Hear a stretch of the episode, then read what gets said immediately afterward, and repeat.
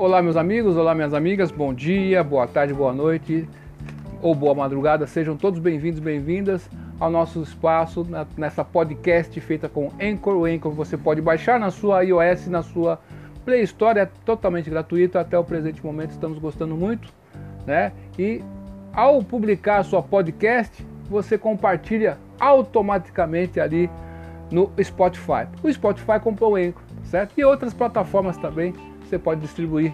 Eu, quando eu acabo de fazer a podcast, eu publico lá no, no, meu, no meu, no meu blog, desculpa eu gaguejo, no meu blog, tá certo? Enfim, vamos responder a pergunta do internauta. Tá fazendo um vídeo agora, deu uma corrompeu o vídeo, não deu certo. E vamos tentar de novo, né, responder a pergunta dos internautas aqui. Já respondi muitas por e-mail, tá certo? E comentários que tinham no YouTube, mas essa daqui eu resolvi fazer um vídeo, uma podcast porque achei muito interessante a pergunta. É a pergunta da Suelen Ruvenal, tá certo? Ela faz uma pergunta, possa, possa ser meu amigo, minha amiga, que seja sua dúvida também. Hoje é dia 22 de dezembro de 2020, no meu relógio são 16 horas e 57 minutos. Um beijão para minha amada Elisângela, um beijão para meu amado filho Mano, papai te ama de montão. Olá, eu sou farmacêutica e tenho mestrado em microbiologia. Gostaria de fazer R2 em biologia para lecionar no ensino médio. Com a formação que tenho, eu posso fazer prova para concurso público e dar aulas? Se eu fizer a complementação? Olha, Su Suelen Ruvenal, primeiro de tudo, né? Eu estava falando no vídeo, né? Mas o vídeo deu um probleminha. Vou fazer a podcast mesmo, né? Vou deixar essa resposta abaixo da sua pergunta, tá certo? Olha o que acontece. Você tem que dar os parabéns. Por quê? Porque você fez mestrado, fez farmácia e quer ser professora da educação básica. E é, a biologia é um curso, física, química, são cursos que têm uma certa falta de professores. Infelizmente, isso acontece. Tá certo? E nós precisamos também de pessoas que tenham uma qualificação para poderem é, dar aula, lecionar, tá certo? E você aparentemente apresenta essas, essas características, essas condições. Você fez o mestrado. Praticamente 2% dos professores no Brasil da educação básica possuem mestrado. Qual que é o diferencial aí? Eu tenho que pontuar isso antes de responder sua pergunta. É, para que você se, é, você possa ser chamado de mestre, você tem que ter mestrado. Essa é a minha visão. Ou uma pessoa que conheça muito daquele tipo de assunto, né? O mestres honoris causa, ou mestres por, por mérito, vamos dizer assim. Tá certo? Então é muito interessante essa questão sua, porque na minha cabeça eu acho que tem países aí pelo mundo que dentro da educação básica, por exemplo, curso de pedagogia, você tem o curso de pedagogia é, linkado com mestrado. E a educação básica tem, precisa ser vista de, de uma maneira diferente. As escolas em si, né, nós temos que ter relatórios das intervenções feitas na escola. As dificuldades dos alunos a cada ano que passa, né? Alunos superdotados, como que precisamos quantificar isso. Tá certo? Foi uma das dificuldades que eu tive no estágio, né? A gente não conseguia, eu não conseguia achar esses documentos, né, para mim ter acesso, para mim ficar ciente da coisa. Não tem. Então nós precisamos de pessoas que tenham um olhar para a educação, não somente como, sabe o peixe está na água, mas ele não consegue perceber que está na água, às vezes. Ele está na água ali.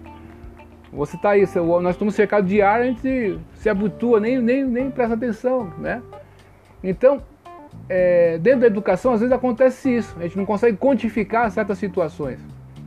Né? E é preciso que tenha esse olhar. Né? Tem professores e professoras que fazem isso, tá certo? Parabéns para vocês aí, diretoras de escola aí, né? Coordenadores pedagógicos que fazem isso e registram, né? É muito bacana isso, né? As soluções criadas ali, é preciso registrar essas coisas. Aí, tá certo? Então você tem um mestrado, então você tem essa visão da pesquisa também e é, essa visão de ser professora universitária também. Então, por quê? O professor de educação básica, ele pode vir a tornar-se um professor universitário. E você já tem essa base aqui. Então, porque o aluno na ponta lá, que vai se formar, por exemplo, em biologia, ou química. Existem muitas pessoas que fazem a graduação, né, fazem lá o mestrado, mas nem têm experiência profissional. E estão dando aula anos e anos e anos. Tá certo, bacana, academicamente muito bacana. Mas o lastro da, da prática, eles não têm, da educação básica. Então nós precisamos ter pessoas, independente de ter mestrado ou não, tá certo? Mas esse mestrado dá essa prerrogativa para você, esse detalhe, né, de poder continuar ser professora universitária. Então a gente precisa ter professores que tenham, é, é, sejam específicos na, na, na, na, graduação, nos cursos de graduação, e também tenham uma visão global, prática, do dia a dia da educação. E isso é passado para o aluno e aluna. Esse lastro aí, infelizmente, tem muitos professores que não têm esse lastro da prática, né, do dia a dia da educação só tem ali, só sabe a teoria ali do que estão ensinando. Tem a prática do ensino superior ali, mas o ensino superior irá para preparar o futuro professor. É nisso que eu estou falando. Então, parabéns para você por ter feito isso aí, tá certo? E, ao mesmo tempo, você pode sim fazer R2 e você vai ser licenciada em biologia, tá certo? E é muito bom isso aí, parabéns mesmo. Olha que maravilha ver pessoas que queiram que tenham qualificação, que queiram ir para, a educação. A educação não pode ser vista como escapismo. Ah, eu vou fazer licenciatura, né? Eu vou dar aula lá, duas férias no ano, né? Vou, vou, vou ficar por ali, vou ficar nos sindicatos ali, né? E vou ficar por ali, certo? Então, tem muita gente que se esconde, infelizmente, dentro da educação. É real, infelizmente é isso, meus amigos. Tem muitos professores que estão com medo de dar aula aí, às vezes nem é medo, não faz certo. Mas estão aí fazendo suas vaguinhas lá para a colônia de férias deles. Então, você acha justo isso aí? Não sei. Pensa aí você. Né? Tá certo? Cada um com seu cada um, mas enfim, estranho. Então nós precisamos mudar isso. Pessoas que queiram ser professores, que é, a educação precisa ser mais atrativa, tá certo? E você sem a educação estar atrativa, quer ser professor então? Parabéns mesmo, de coração mesmo. Ó. Já estou na torcida por você.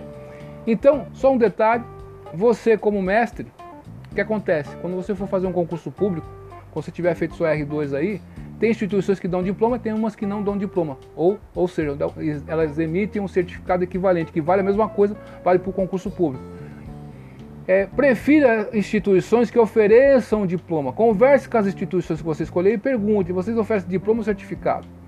Eu conheço algumas, né? não estou recomendando, mas eu conheço algumas.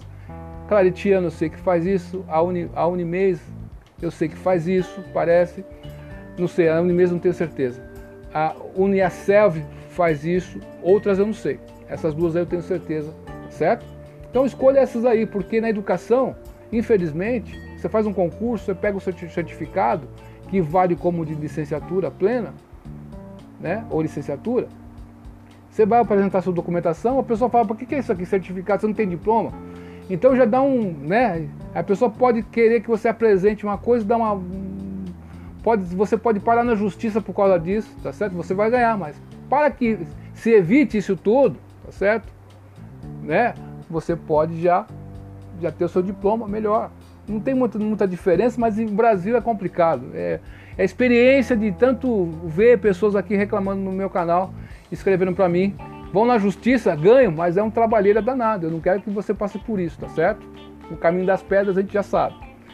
Então você, ao chegar ao ensino, você passou no concurso público, você chega a ser professora de nível 4. Por quê?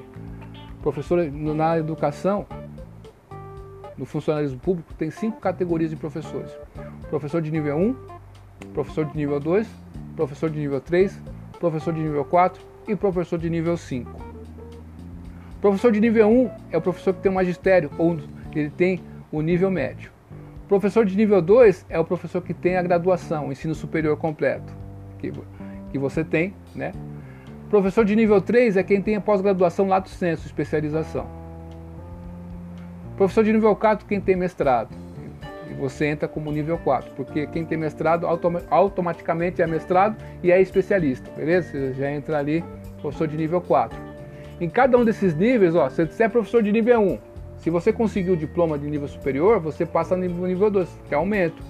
Se você tem nível 2 e passa para o nível 3, você tem um aumento. Se você é de nível 3 e passa para o nível 4, você tem um aumento de salário. É interessante. Você vai sair na frente de muita gente no salário também. Tá certo? O professor de nível 5 é quem tem doutorado. Tá certo? Você está no caminho correto. Estou muito na torcida para você, muito mesmo, cara. Que felicidade. A emoção é muito grande. Tá certo? Porque a gente vê uma pessoa que é, quer vir para a educação, não é fácil, né? E é, toda sorte para você aí, certo? Parabéns aí. Então é isso, você pode fazer. Escolha uma instituição que seja autorizada e reconhecida. E essas dicas que nós demos aqui, tá certo? Duvide de tudo, depois duvide da dúvida. Estude hoje, porque amanhã pode acertar. Até mais, tchau.